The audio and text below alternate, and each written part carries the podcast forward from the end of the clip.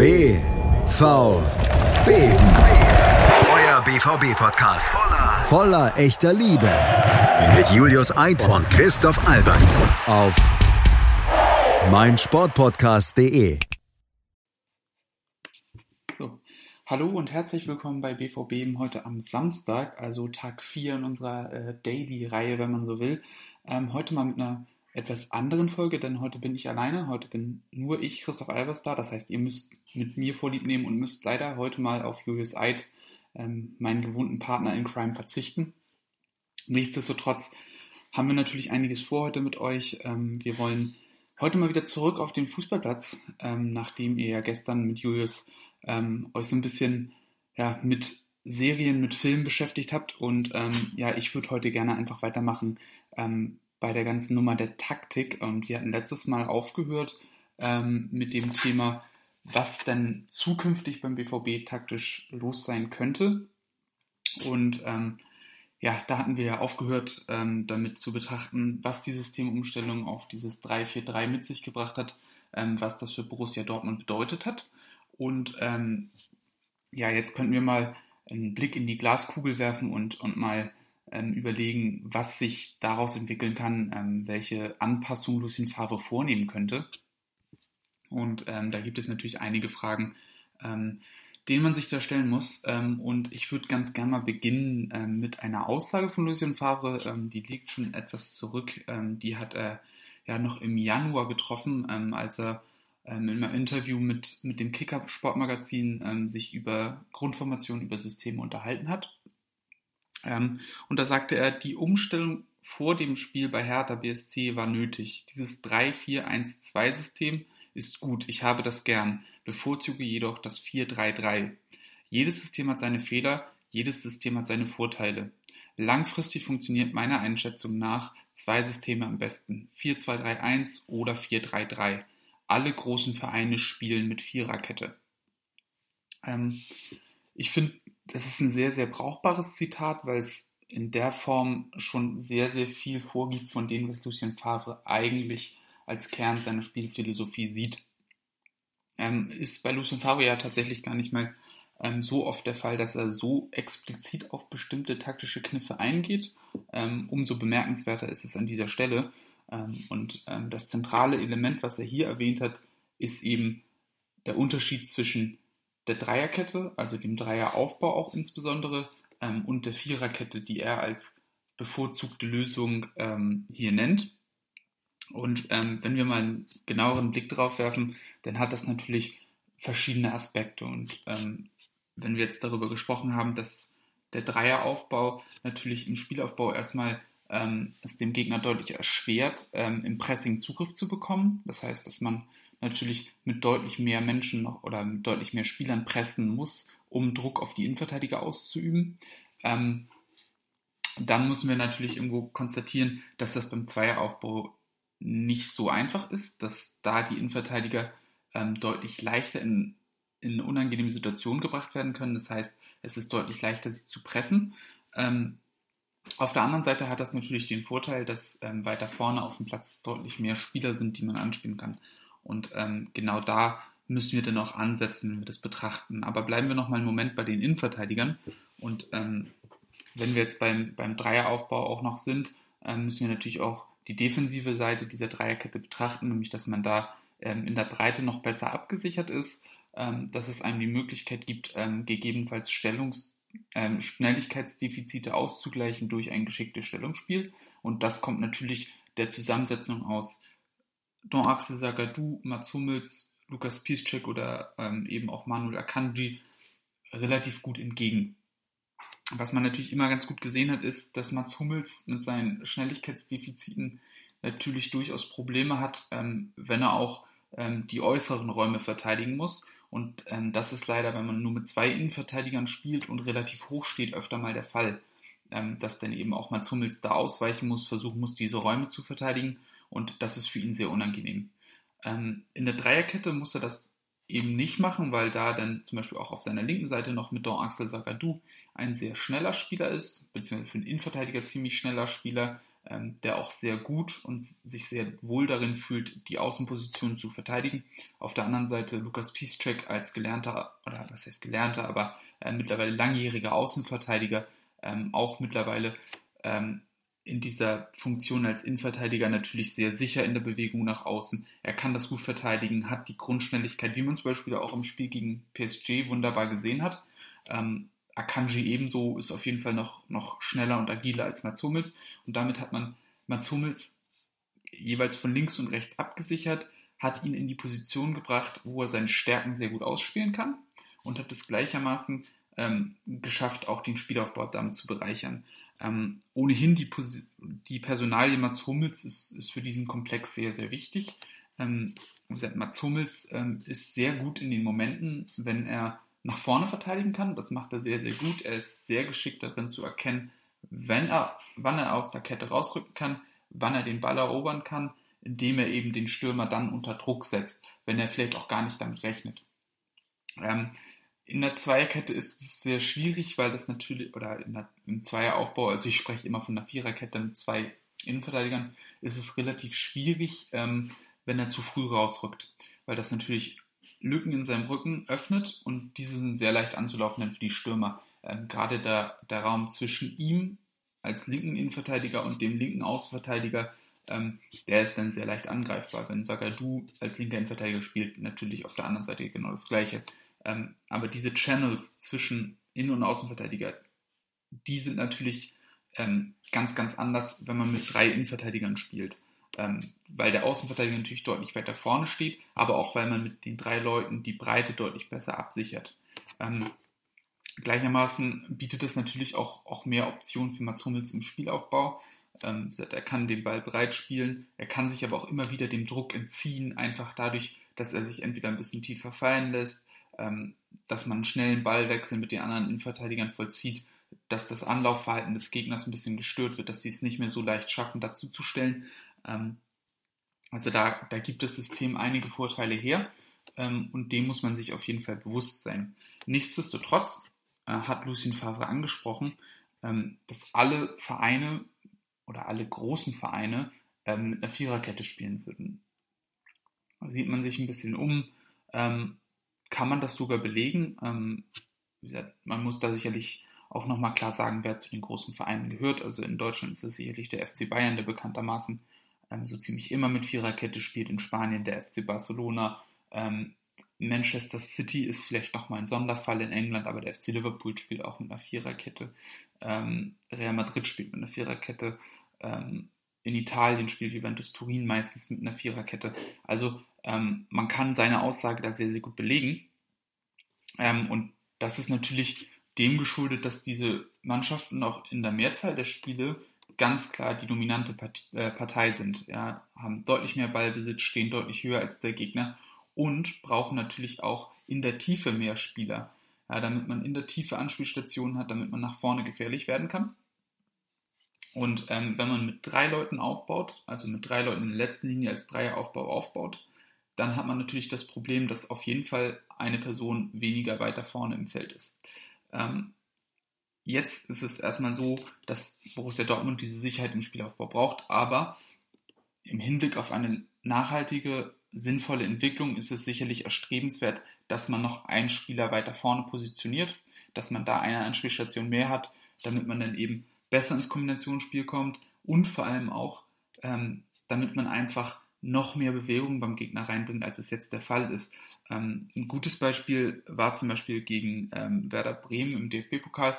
Da hat man sehr oft gesehen, dass Borussia Dortmund den Ball in der Dreierkette laufen lässt, ähm, aber es nicht schafft, in die Tiefe zu kommen, weil einfach da zu wenig Anspielsstationen da waren, weil Bremen ähm, da hinter alles zugestellt hat, insbesondere die Doppelsechs haben sie sehr gut zugestellt und damit hatte Dortmund sehr wenig Lösung. Ähm, gleichermaßen waren sie auch mitunter sehr, sehr unsauber im Passspiel, was dazu geführt hat, dass man selbst da Ballverluste hatte und nach vorne sehr wenig zustande gebracht hat.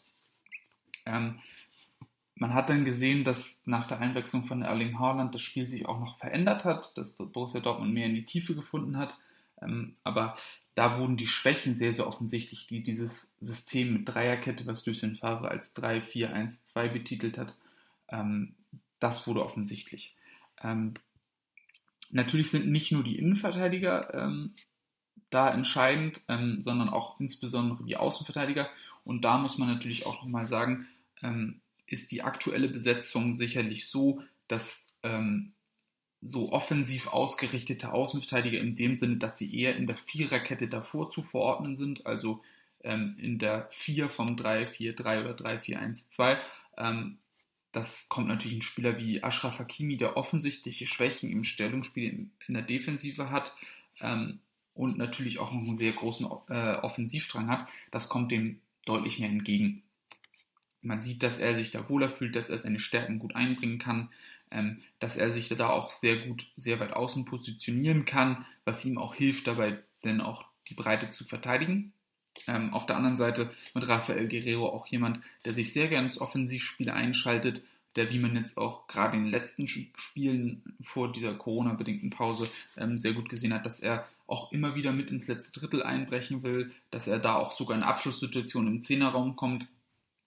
Ähm, und das Ganze ähm, muss man dann eben auch sehen, dass, dass diese Personalien ähm, das aktuell so bestimmen, dass es sinnvoll ist. Nun muss man natürlich überlegen, dass sich die Außenverteidiger-Situation mittelfristig verändern kann.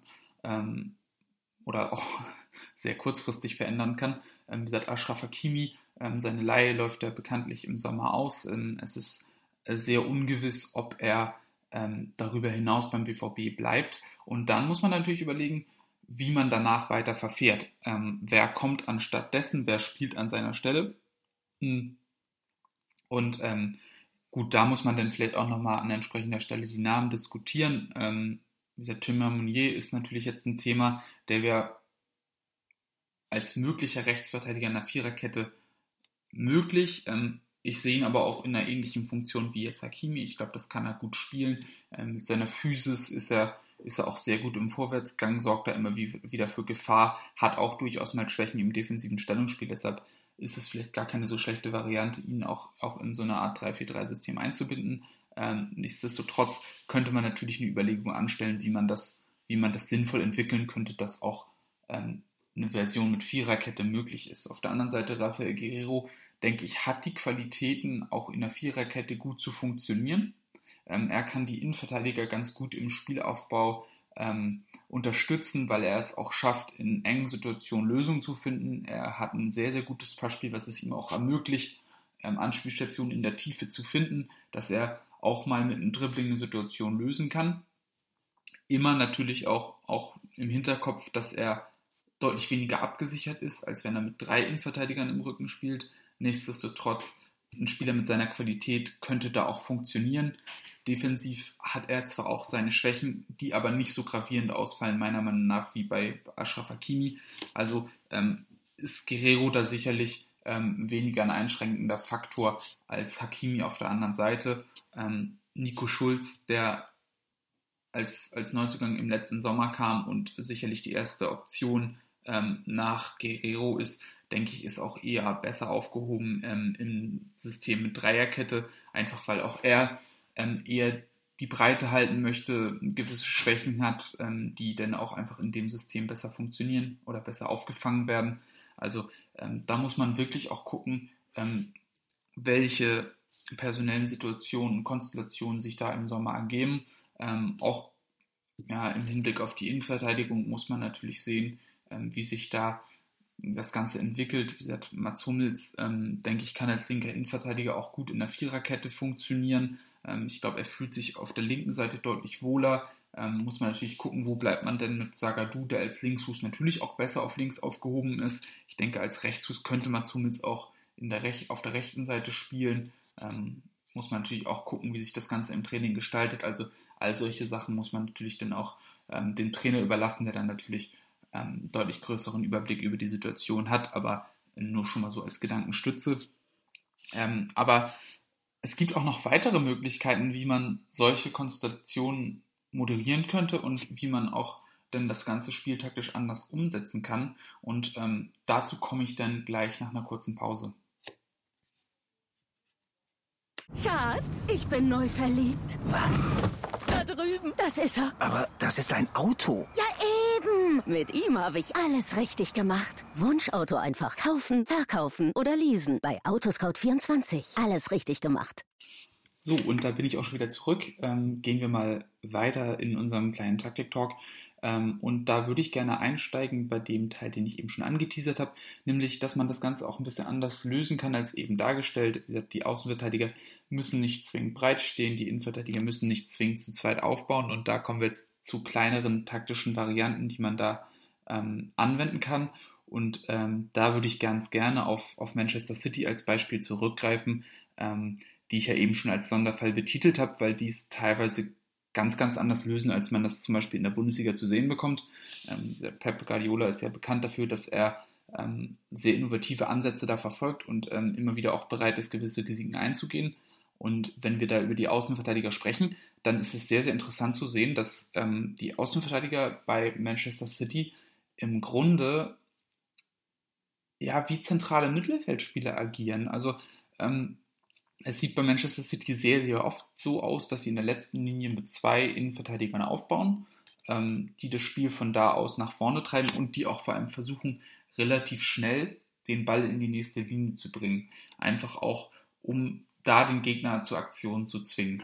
Und da gestaltet es sich sehr oft so, dass die Außenverteidiger ähm, ins Zentrum rücken und sozusagen neben den Sechser ähm, auf, auf, beziehungsweise auf die Höhe des Sechsers rücken und da im Prinzip Dreiecke jeweils mit dem Innenverteidiger und Dreiecke mit dem Sechser ähm, aufbauen, wo der Ball dann auf, auf kurzen Passwegen sehr schnell laufen gelassen werden kann.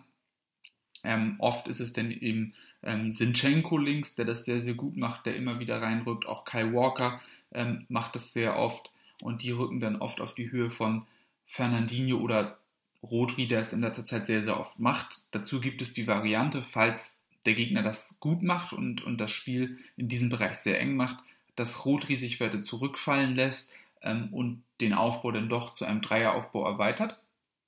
Und dadurch, dass dann trotzdem noch die Außenverteidiger da sind und dann noch die beiden Achter im 4-3-3-System, was City meistens aufbietet, ähm, die ein bisschen weiter vorgeschoben agieren, ähm, die dann auch wieder entgegenkommen können, falls der Raum dazu eng ist oder der Gegner ähm, es schafft, die zahlenmäßige Unterlegenheit ähm, zumindest auszugleichen oder zu einer Überlegenheit zu drehen, ähm, dass man da dann im Prinzip noch mehr Spieler in den Bereich bringt. Ähm, hat natürlich den Nachteil, dass man im Aufbau relativ eng agiert, dass man da sehr viele Spieler ähm, im Sechserraum, in, im Innenverteidigerraum hat.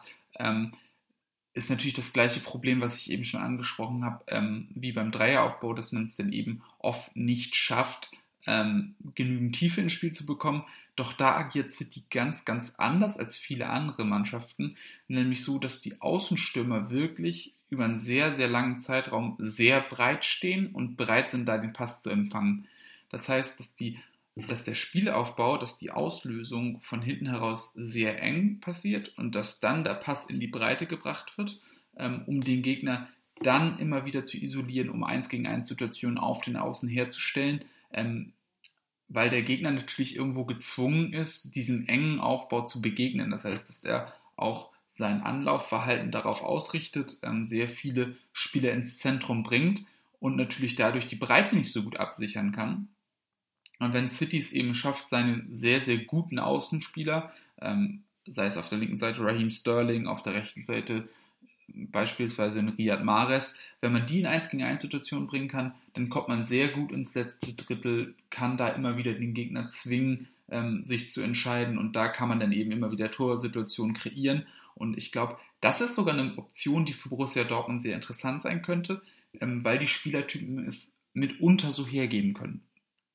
Ähm, was ich damit sagen will, gerade Rafael Guerrero bietet diese Möglichkeit, dass man ihn auch als so eine Art verkappten Sechser, Achter noch, noch mit ins Zentrum schiebt, ähm, um dann eine zahlenmäßige Überlegenheit zu, zu kreieren, dass man da es schafft, ähm, viele Spieler im Zentrum zu haben, um den Ball laufen zu lassen, um den Gegner dazu zu zwingen, auch in diesen Raum zu schieben und dass man damit auch viel Raum für die Außenspieler öffnet.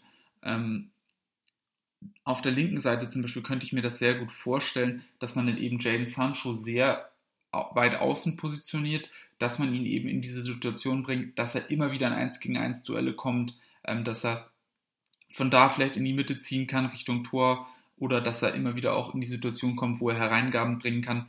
Ähm, das ist, glaube ich, eine sinnvolle Variante. Auf der anderen Seite muss man natürlich dann überlegen, wie man das Ganze personell besetzt. Ich glaube, mit einem Ashraf Hakimi macht das relativ wenig Sinn, das so zu lösen. Ich glaube, ähm, der ist nicht unbedingt ähm, der Spieler, der es sehr, sehr gerne mag, sich in die engen Räume im Zentrum zu stürzen. Ähm, da müsste man vielleicht eine andere Besetzung wählen. Ähm, Lukas Piszczek sehe ich da auch nicht unbedingt. Ich könnte mir vorstellen, ohne dass ich, dass ich wirkliche Insights habe, ähm, dass ähm, Matteo Murray diese Situation ganz gut spielen könnte.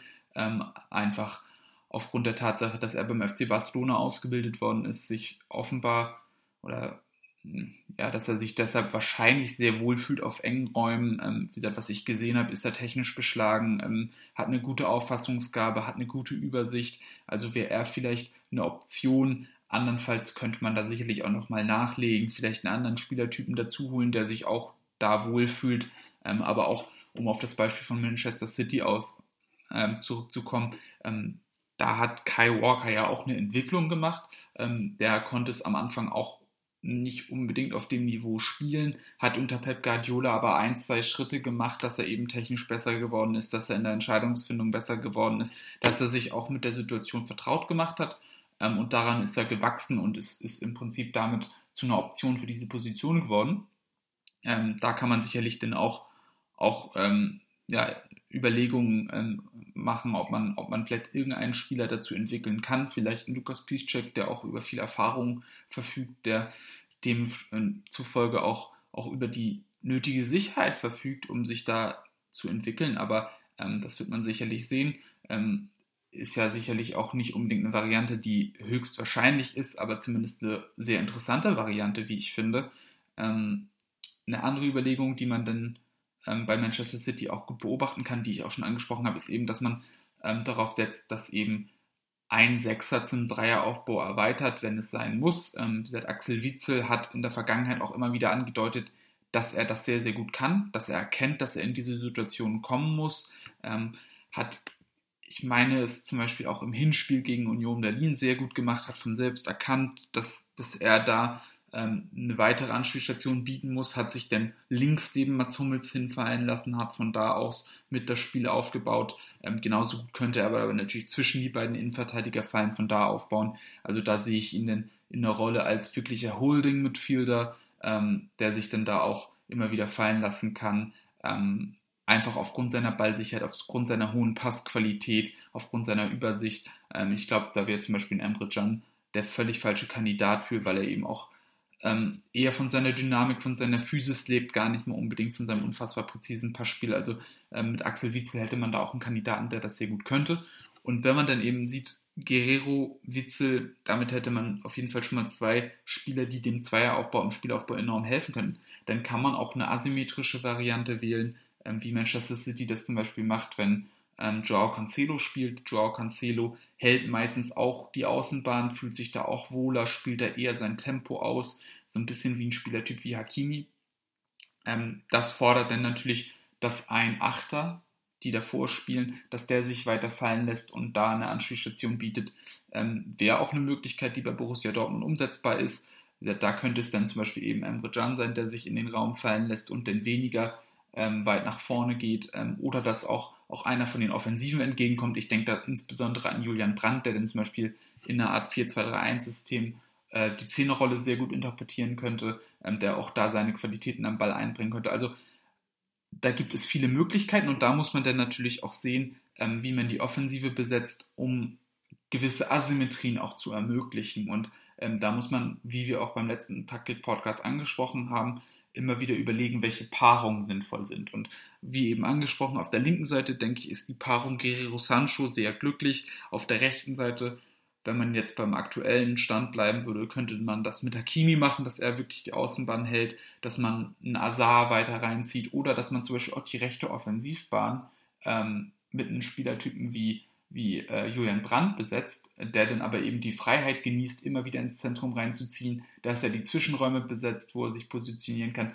oder dass er eben auch, auch in diesen Achter-, Sechser-Raum fallen kann, ähm, wo er sich dann ähm, ja, auf der Höhe von Guerrero und von, von Witzel anbieten könnte. Also da gibt es viele Möglichkeiten, wie man das Ganze umsetzen kann. Da muss man vielleicht auch ein bisschen ähm, weiter gucken als jetzt nur die Grundformation, sondern die tatsächliche Umsetzung auf dem Platz. Ähm, aber das ist halt das Schöne an Borussia Dortmund, dass der Kader in seiner Vielfalt ähm, in den Spielertypen, die da sind, einfach unfassbar viele Optionen bietet. Und ich denke, dass Lucien Favre sich damit sicherlich auch eingehend beschäftigen wird und da eine sinnvolle Weiterentwicklung auch schon im Hinterkopf hat. Ähm, für den jetzigen Moment muss man natürlich sagen, ähm, macht das nicht unbedingt Sinn. Ähm, ich denke, dass das ähm, System mit 3-4-3 sehr gut funktioniert, weil man eben allen Spielertypen Platz bietet. Ähm, was sich allerdings verändern könnte, wenn es jetzt weitergeht, weil man dann natürlich überlegen muss, wie setzt man Julian Brandt sinnvoll immer ein. Ja, ich glaube, das ist ein Spielertyp, der gehört auf den Platz, genauso wie Marco Reus auf den Platz gehört, genauso wie auch äh, Torgen Azar auf jeden Fall die Berechtigung hat, auf Platz zu stehen.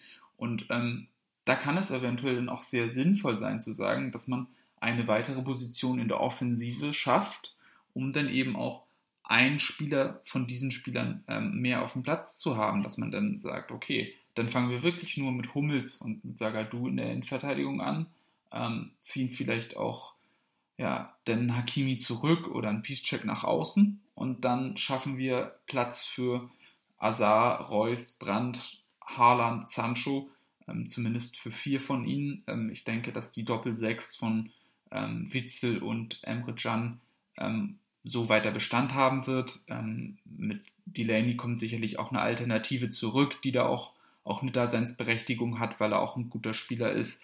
Ähm, also da muss man, da muss man sicherlich noch deutlich weitergehen in der ganzen Betrachtung, auch wie die Offensive funktionieren könnte.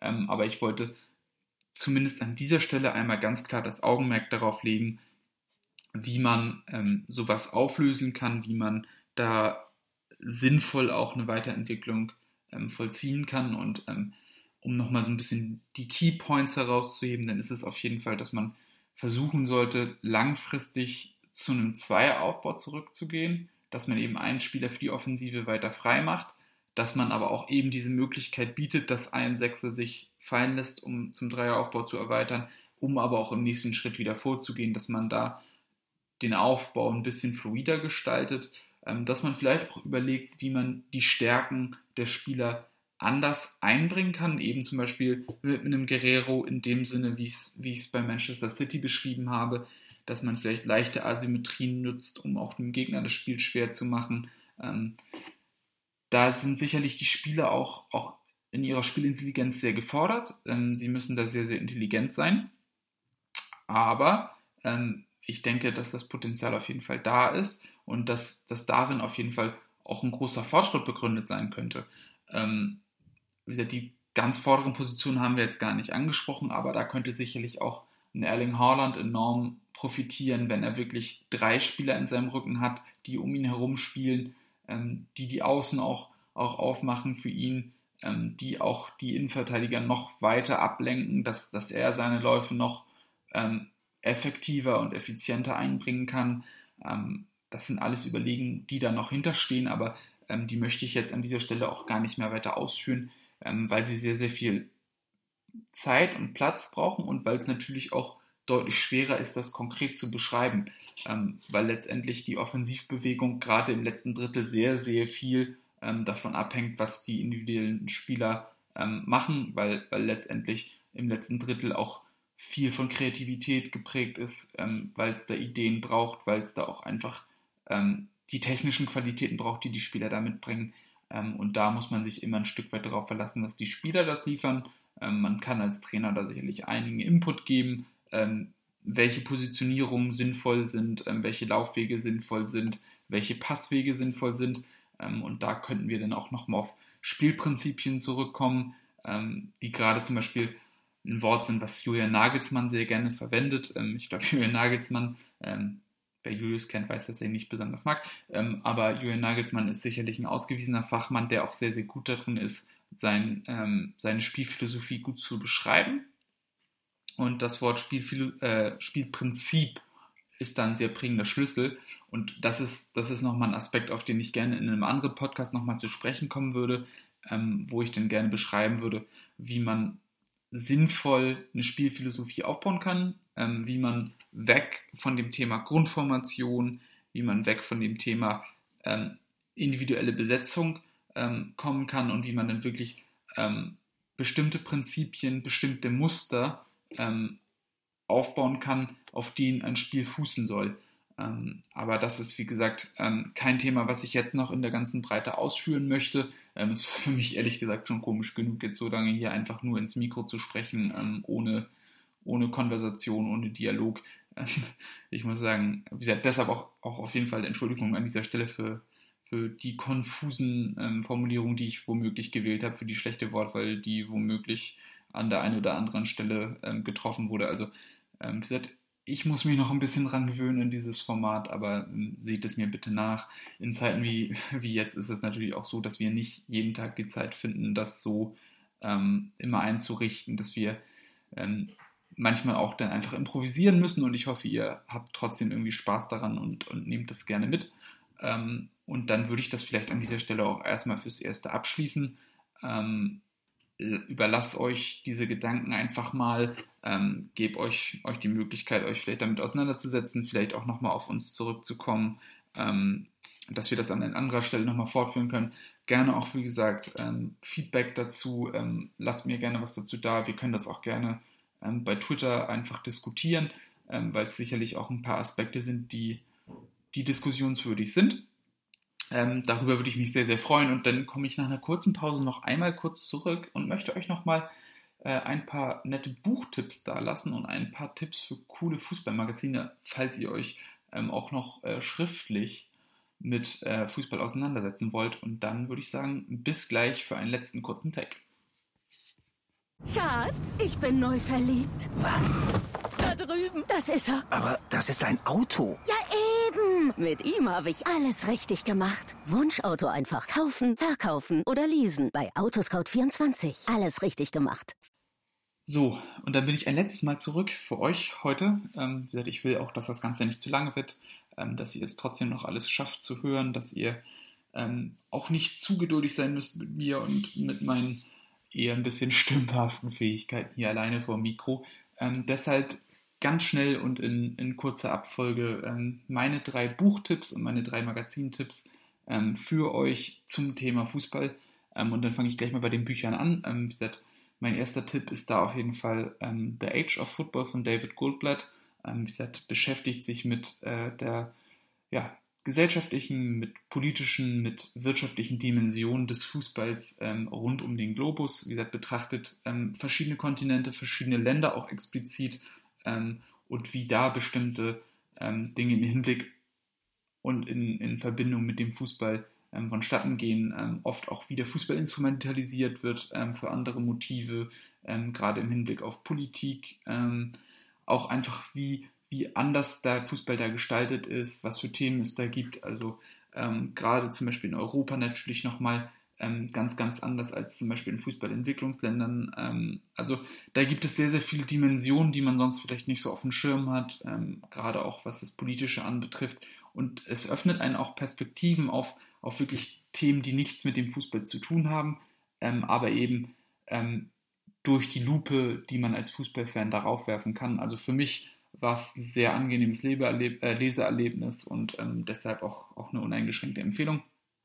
Ähm, das nächste ähm, wäre, obwohl das ist nicht nur ein Buch, muss ich dazu sagen, ähm, mittlerweile gibt es schon drei Ausgaben davon, nennt sich Changing the Conversation von ähm, The 21st Club. Ähm, ja, das ist im, also The 21st Club ist äh, eine Beratungsagentur äh, für Fußballvorstände, Management, Aufsichtsräte also so auf der Ebene, wo es dann um strategische Entscheidungen gibt. Und ähm, die haben ähm, im Prinzip ihre Blogs gesammelt, äh, ihre Blog-Einträge gesammelt und das jeweils immer zusammengefasst und so ein bisschen thematisch zusammengeführt. Und da gibt es im Grunde so mundgerechte Happen, die man sich dann jeden Tag durchlesen kann. Ähm, wie gesagt, ich lese das meistens dann zum Beispiel in der Bahn ähm, und da gibt es immer so kleine Perspektiven auf bestimmte Themen, die man neu denken kann, ähm, wie man auf den Fußballverein blicken kann, ähm, welche Ansätze es gibt, vielleicht auch anderen voraus zu sein. Und ähm, das finde ich sehr, sehr erhellend, auch einfach, wie man als Fan vielleicht mal ähm, ja, mit anderen Augen auf bestimmte Themen gucken kann, ähm, wie man auch vielleicht ähm, die Vereinsführung in, in bestimmte äh, in bestimmten Punkten kritisieren kann, weil sie vielleicht auch, auch in meinen Augen dann nicht weit genug gedacht haben. Ähm, all solche Geschichten ähm, ist auf jeden Fall sehr nett zu lesen, ist sehr kurzweilig, bietet sich an für zwischendurch und ähm, bietet einfach interessante Perspektiven. Und wo wir gerade ähm, bei dem ganzen Thema sind, Vereinsführung und so ein bisschen was, was damit ähm, einhergeht, denn auf jeden Fall letzte Buchempfehlung auch absolut uneingeschränkt ähm, The Price of Football von Kieran Maguire ähm, das ist äh, ja ein Dozent an einer Liverpooler Uni, der sich eigentlich mehr oder weniger ausschließlich ähm, mit äh, Fußballfinanzen beschäftigt, ähm, gibt da wirklich erstmal so einen Überblick über Grundlagen, ähm, wie man aus bestimmten Veröffentlichungen von Fußballvereinen ähm, sinnvolle Informationen ziehen kann, wie man die finanzielle Situation von Fußballvereinen gut bewerten kann, wie man auch Rückschlüsse ziehen kann auf zum Beispiel sowas wie Ablösesummen, auf ähm, Gehaltsausgaben und Co. Also auch alles, was für einen Fußballfan durchaus interessant sein kann, wenn man sich so ein bisschen kritischer damit befasst. Und gerade im Hinblick auf Borussia Dortmund ist das natürlich ein sehr interessantes Thema, ähm, weil Borussia Dortmund als börsennotiertes Unternehmen natürlich auch seine ähm, Geschäftsberichte äh, veröffentlichen muss. Und da kann man dann auch mal einen Blick reinwerfen und mit dem erworbenen Wissen nochmal, ja, vielleicht mit einem anderen Auge auf Borussia Dortmund blicken kann. Ähm, gesagt, kann ich also vor dem Hintergrund nur empfehlen. Ähm, gesagt, alle drei Bücher in englischer Sprache, ähm, aber auf einem Sprachniveau, was man auch als Nicht-Native gut verstehen kann. Ähm, je, nach, ja, je nach Voraussetzung natürlich, muss man natürlich auch dazu sagen, aber ähm, kann ich auf jeden Fall empfehlen. Wer Bock drauf hat, für den das nicht abschreckend ist, ähm, ja, legt euch eins davon zu, lasst mir gerne noch einen Kommentar da, ob, euch, ob es euch gefallen hat. Ich stehe auf jeden Fall für Diskussionen bereit. Ähm, und ja, dann noch einmal kurz zu den Magazinen. Ähm, da würde ich auf jeden Fall ganz, ganz vorneweg ähm, das Mundial Magazin empfehlen. Ähm, ist ein englisches Magazin, was sich mit den schönen Seiten des Fußballs auseinandersetzt. Also ähm, mit Geschichten, die ihn dazu bringen sollen, darüber nachzudenken, warum man Fußball liebt. Ähm, sind Geschichten aus dem Profibereich, aus dem Amateurbereich, ähm, verschiedene Facetten, also auch nicht nur Männerfußball, auch ab und zu mal Geschichten über Frauenfußball, auch nicht nur von heute, sondern auch aus der Vergangenheit. Also gesagt, ein bunter Blumenstrauß an tollen Sachen. Ähm, dazu noch eine Perspektive so aus, aus Fußball-Lifestyleiger Sicht, ähm, die für mich auch sehr interessant ist, die ich sehr attraktiv finde. Also ähm, insgesamt ein sehr schönes Magazin, immer gut aufbereitet, ähm, in wirklich auch ja, optisch sehr ansprechender Art und Weise, ähm, kommt insgesamt viermal im Jahr raus und ähm, wie gesagt, ist auch in der Regel absolut zeitlos. Also wie gesagt, ähm, könnt ihr einfach mal reingucken. Ähm, lohnt sich auf jeden Fall. Anderes Magazin, was ich sehr empfehlen kann, ist das Glory Magazine. Ist ein Magazin, was sich immer mit einer Ausgabe auf ein spezielles äh, Land beschränkt. Ähm, dann stellt ja, Fußball aus diesem Land dar ähm, in verschiedenen Hinsichten, also auch was Fußballkultur anbetrifft, verschiedene Vereine, was, was so bestimmte Spiele auch, auch dazu hatten oder auch Trainer. Also ähm, immer auch so ein, so ein netter Mix aus, aus verschiedenen ähm, Perspektiven, die dann eben dieses Land beleuchten, ähm, auch mit netten Reiseempfehlungen, falls man da selbst mal hin will, was man alles so machen kann.